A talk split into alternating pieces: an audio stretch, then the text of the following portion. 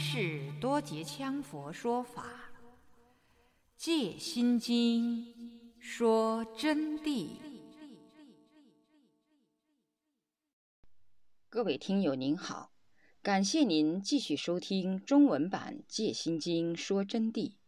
今天我们将从第二百四十三页第三段开始恭诵。水大也并非独立。如一切液体物质，河水、井水、泉水，包括露水，乃至于流质性的东西，不管它似水非水的，只要流质性的，统统都称水大。液体物质就叫水大。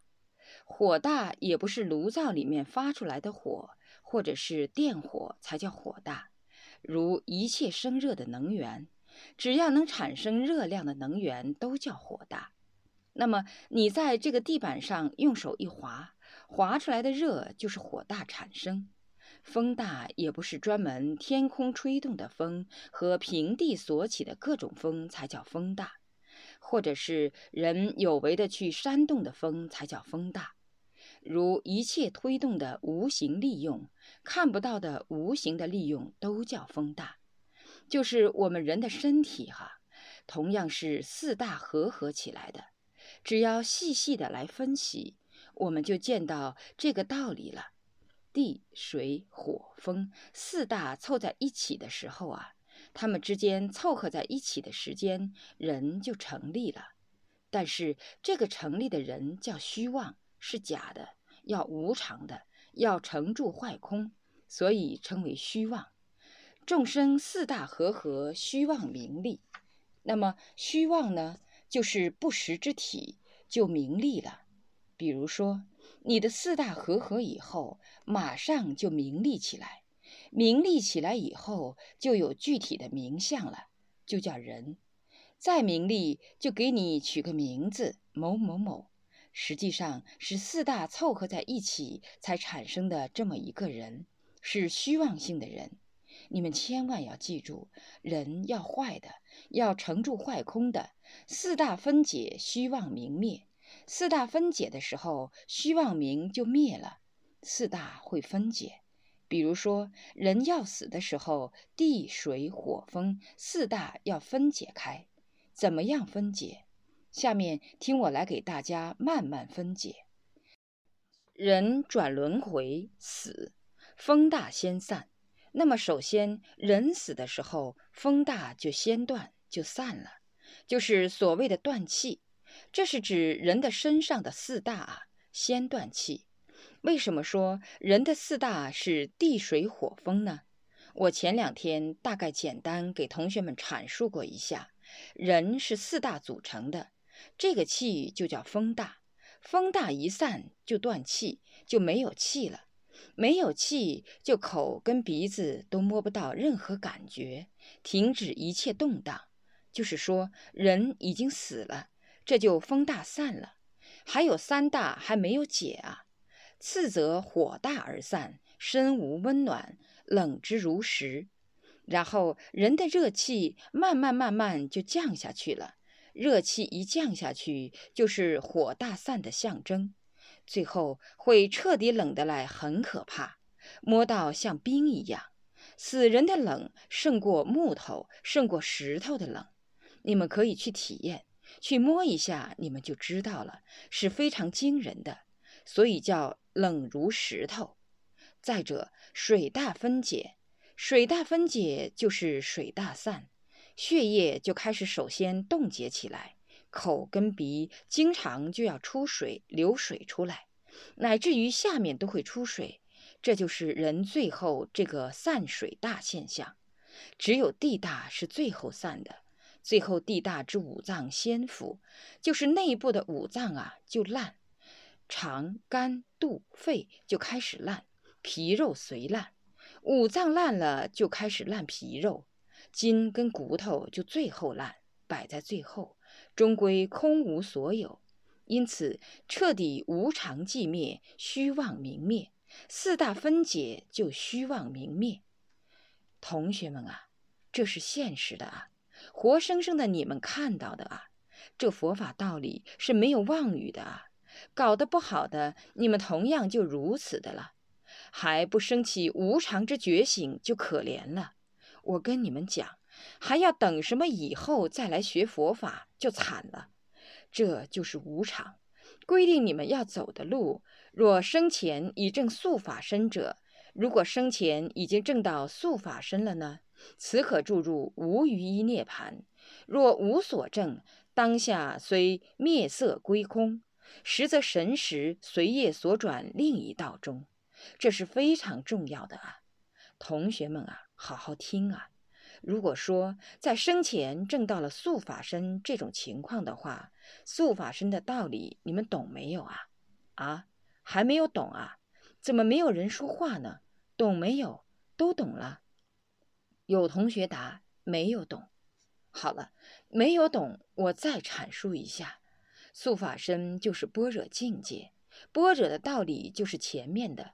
证到了般若以后，一念现前，前念已去，后念未生，不着其间之空有不二之境，这就是速法身的悟性。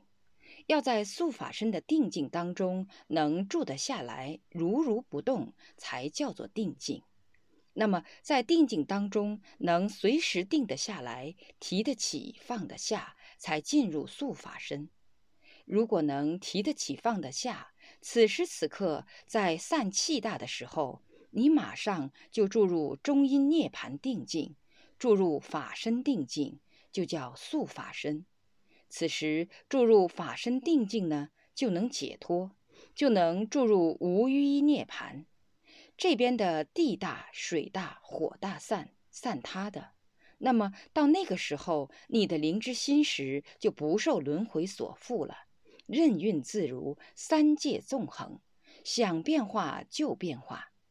如果说是没有证到这个境界，还同样随眼耳鼻舌身意六根所转的话，被沉静所牵的话，被色声香味触法所牵，五蕴不空的话，灵知心识就马上转到另外一个道里头去了。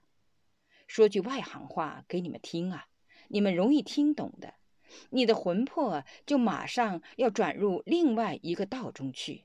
什么道？或者是变鬼。或者是变牛、变猪、变马、变虫、变蛇，就根据你多生所种的业力而去变，就是这么一种情况。这个时候啊，就全凭在于生平你的素法身的正境。因此，我们这儿学的差一点的同学们，希望你们至少一定要证到素法身的正境，在中阴现前时，能不随轮回所转。自己做主，这叫自己做主，就不能转在其他的道中去。转到其他道中，就叫解不脱轮回。什么叫解脱轮回？就是在刹那一现而解脱轮回。当然，功夫好的人可以不等中阴现前，不等四大分解，随时想走就走了，这叫生死自由的境界。再更好的人，就可以化虹而飞，甚至于可以与天齐寿等等功夫。这个等待同学们去争取，我不在这里多说了啊。若无所证，当下虽灭色归空，虽然把色体灭了，这个色体不存在了，归在空境里头去了，实则神识随业所转另一道中。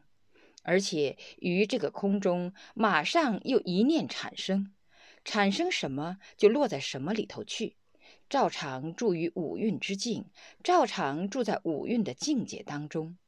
说到这里，再给同学们举个例啊，我的家乡有一个矮子叫陈家国，这个矮子以前在文化大革命的时候，曾经装扮丑角，还演什么戏？就是演一些歪曲形象的人物，反正是。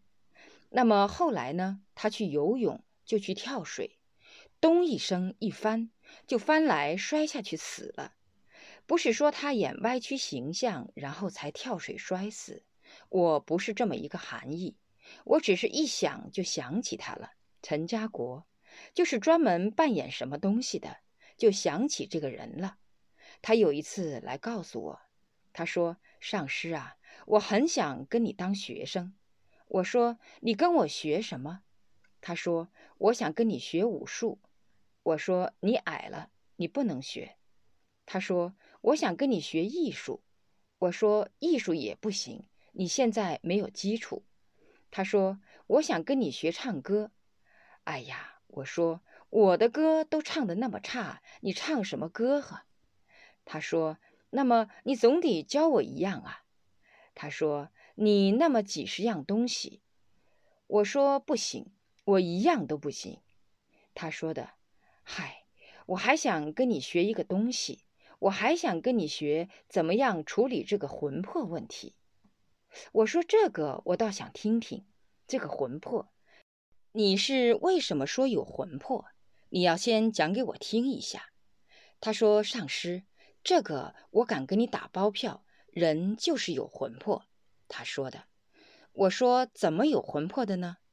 他说：“他去游泳。”就跟我现在一个学生罗云龙一起去游泳，他就翻无根筋斗，就在那个桥上。他说不晓得怎么的，啪一声摔下去，就横着摔下去的，一下就摔昏了，就休克了。刚刚一休克，咕咕咕就吃两口水，吃两口水自己就没有力了。吼，心头就慌啊。那个慌乱之境是无法形容，我现在只有一句话告诉你：无法形容，无法形容我那个悲惨状啊！他说，就突然之间觉得轰冲轰冲轰冲轰冲轰冲，我就在一个火车头上，嚯哟，那个火车啊，前面徐徐而进，我就恐怖啊，马上要栽下去，压得粉碎呀！我活生生的看到。我就把那个火车牌前面抓住，火车前面那个铁轨就看到弯，看到弯，看到弯，看到弯，就要把我摔下去。他说的，就不知道这个恐怖到了什么极度的时候啊！我醒了，一下就醒了。醒了以后，就听到有人说：“醒了，醒了，好了，好了，好了。”又过了十多分钟，我的气稍微缓过来了。就睁开眼睛一看，是睡在医院里头的，护士正在抢救。他说：“上师，假使说我那一下不转来，那个就是我的魂魄。这个就印证我的说法：凡是凶杀、自杀的人都要堕地狱的。他虽然不是自杀，实际上他摔下去相当于自杀。他进入一种恐怖，一下神时就堕入那个恶境。”因此，这里就彻底说明，人的灵之心识要随境转换的，了不到的不可能了的。还有，现在美国也证明了这件事情，他们出了杂志，人死了以后几天又活，完全出现各种境界。那么，明白了这一点，我们就绝不能再去做坏事了，我们只能做好事。只能把自己的一生献出来。我诚恳地奉劝同学们，这是我非常真诚的话。我希望大家真正做一个修行人，一定要脚踏实地。今生不解脱不行啊！尔身不向今生度，便向何生度此身啊？你们在转世以后就学不到佛法了。万劫千生得此身，这么多劫以来，今生你们能闻到佛法，能坐在这里听讲《心经》般若妙谛，下辈子就没有这个机缘的了。你说你们做过坏事没有？以前肯定做了的，那个账就要给你们算，摆在那儿的。那么今生就是要从此了脱，就是要下恒心解决。不下恒心的人，还谈得上什么人哦？干脆动物都不如，不能自己原谅自己，自己要认真，要彻彻底底的把自己的行为端正起来。希望我们在座的同学都成为毫无自私自利的人，成为一个断除我法二执的圣者。因此，如果说是没有素法身的境界，就照常要住于五蕴之境，所执五蕴之法就要变为异道的众生，就受尽一切苦恼。这里不说，同学们都知道什么叫苦恼了，因为这些都再三重复好多遍的了。五蕴色受想行识本来属于空，众生迷真取妄，是把我们的本性迷到而去执取妄心，就不晓得般若的这个真谛真理，更无关照般若，没有关照般若，所以才认假成真的。如永嘉禅师所云：“梦里明明有六趣，觉后空空无大千。”就是梦里面六道众生之六趣都有，而觉后则空空无大千。当睡醒以后，什么都没有了。永嘉禅师这个道理就告诉我们，在佛教真谛里面啊。真正你明白佛教的真理以后，明白了般若的真谛以后，你会突然觉得，我们现在所处的这个世界啊，简直是在做梦。哪怕是明白一两秒钟，你都会感觉到人是假的。所以梦里明明有六趣，如果你睡着做梦的时间同样是如此，那么人、众生、地狱、恶鬼等等。甚至于各种梦都要做出来，也有喜怒哀乐。而当你在床上一睡醒了以后呢，就根本没有了，这个梦境世界就没有了，就不存在了。同时，永嘉禅师的意思又告诉我们：处在这个世界上，而六趣都存在，喜怒哀乐、贪嗔痴爱等等都存在。但是，当我们一注入本性以后，顿然回光，就可以知道这一切都是假的，一切都是无常的，一切都是空的。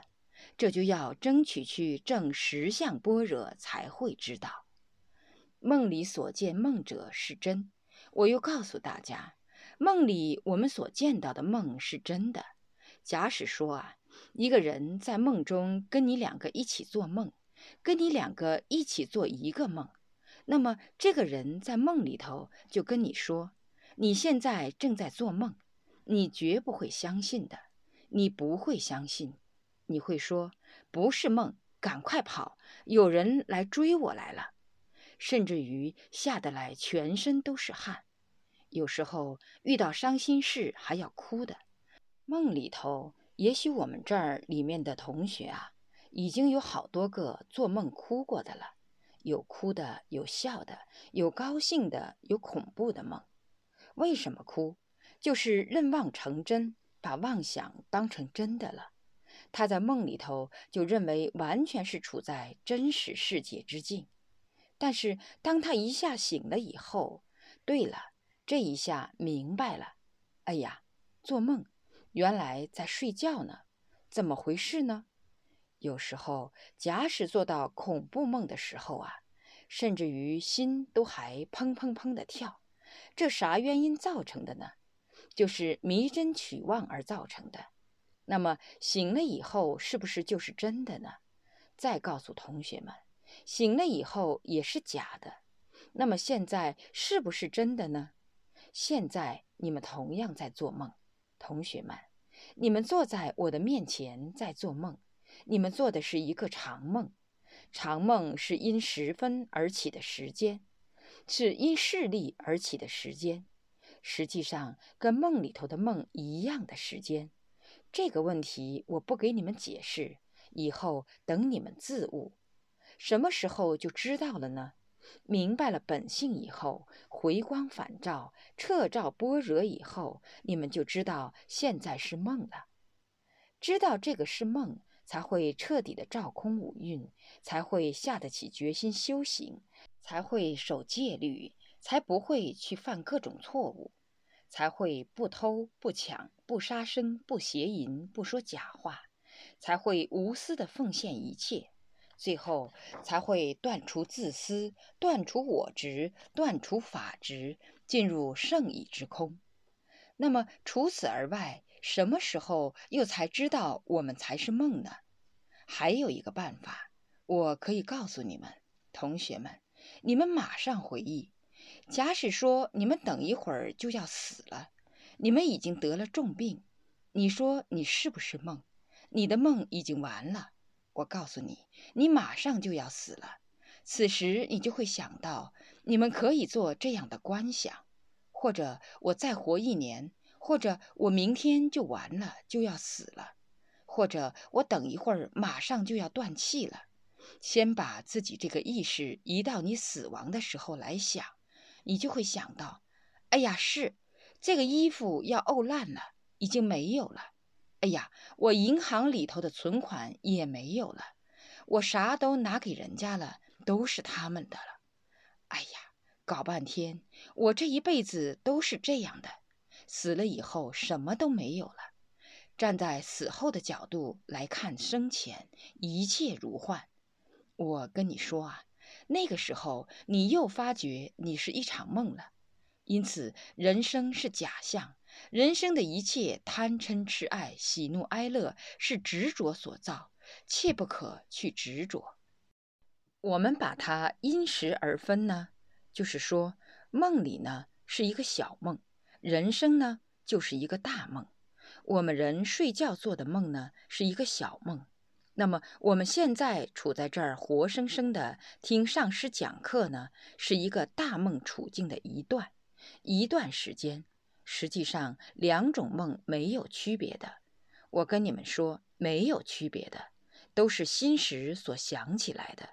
若人正得实相般若，正到这个道理以后，马上就会知道释迦世尊讲《金刚经》说的话，如梦幻泡影。如梦如幻，如泡如影，就像梦一样。人生就是一会儿就过了，如幻如幻化，一切都是假象。如电视机的屏幕出现，电影屏幕出现，一切是假象。如泡，如浮泡，如影子，就是昨天所讲的如露亦如电，就好像露水，才刚刚看到在这草上。顷刻之间，太阳出来，它自己就不知道跑到哪里去了。有人说挥发了，我也不给你解释，挥发也好，没有也好，消失也好，顺着水钻进去也好，总之一句是假的，一会儿就没有了。亦如电，就像空中噼啦一个火闪，一条金龙绕环太空，嘿呀，看得清清楚楚。轰一下就一片黑暗，就那么短暂，一闪就不在了。雷电出现时有没有？确实有，大家都看到。但是电确实看到，但又确实一闪又不见。所以说，人生就似如电闪这么短暂，就这么无常法。长与短是分析出来的啊。有些人就觉得时间活得很长，总是等都不过；有的人觉得，嗨呀，时间好短啊，一下又过了，一下又过了。这种情况，同学们也可以去自我体会和互相探讨。因此，释迦世尊说的这个道理啊，人生如梦幻泡影，如露亦如电，完全是事实啊。若未证般若，亦可做观临终死亡之际，就是我刚才教你们的方法。而回忆一生梦境将完，即会发现一生所作所为，金钱富贵、清间将化为空无。金钱富贵都不是你的了，你的身体也带不走了，你的骨肉也要烂了，自己的身体带不走。这个时候，你才晓得人生确实是梦哈。话又说转来，由于你们多生累劫、多辈子若干年的业力，把你们缚住，障其真心妙智光明，就把真心啊障住了，把般若障住了，把你们的本来面目障住了，妙智光明同样就显不出来，任梦成真，梦中度日。人生就是这样的，在梦中度日。我希望我讲到这里啊，同学们，你们不要认为我在给你们讲课，你们要好好的体会。这里听了以后，就要去回光想，上师说的是不是事实，是不是事实的道理？照见五蕴皆空，这几个字啊，是指的观照般若。如果照见无我法实相，就正受想行识的四蕴空。无我相，正色蕴空。没有我相的时候，才能证到色蕴空。内而身心，外而世界，无内无外，万法皆空。就内身心，外世界，就是我前些天指的内空和外空的境界。那么正到这个境界呢，就内外平等，万法就皆空了。就其空一字，在梵语中意为顺若多。亦即是因缘所生之法属空，这个意思就是说，因缘所生的法呢，就属空。从经书里头能证明如是之理，如《维摩诘经》说：“诸法究竟无所有，是空义。”就是说，诸法究竟无所有，就是彻底圆满的说来，是一切皆空的，是空义的。空到底有几种意思呢？我们经常在说，证到空境了，那才不是一种境界的。有四种要义，有十八空，小讲都是这么讲法：一空无，二虚空，三心空，四法空。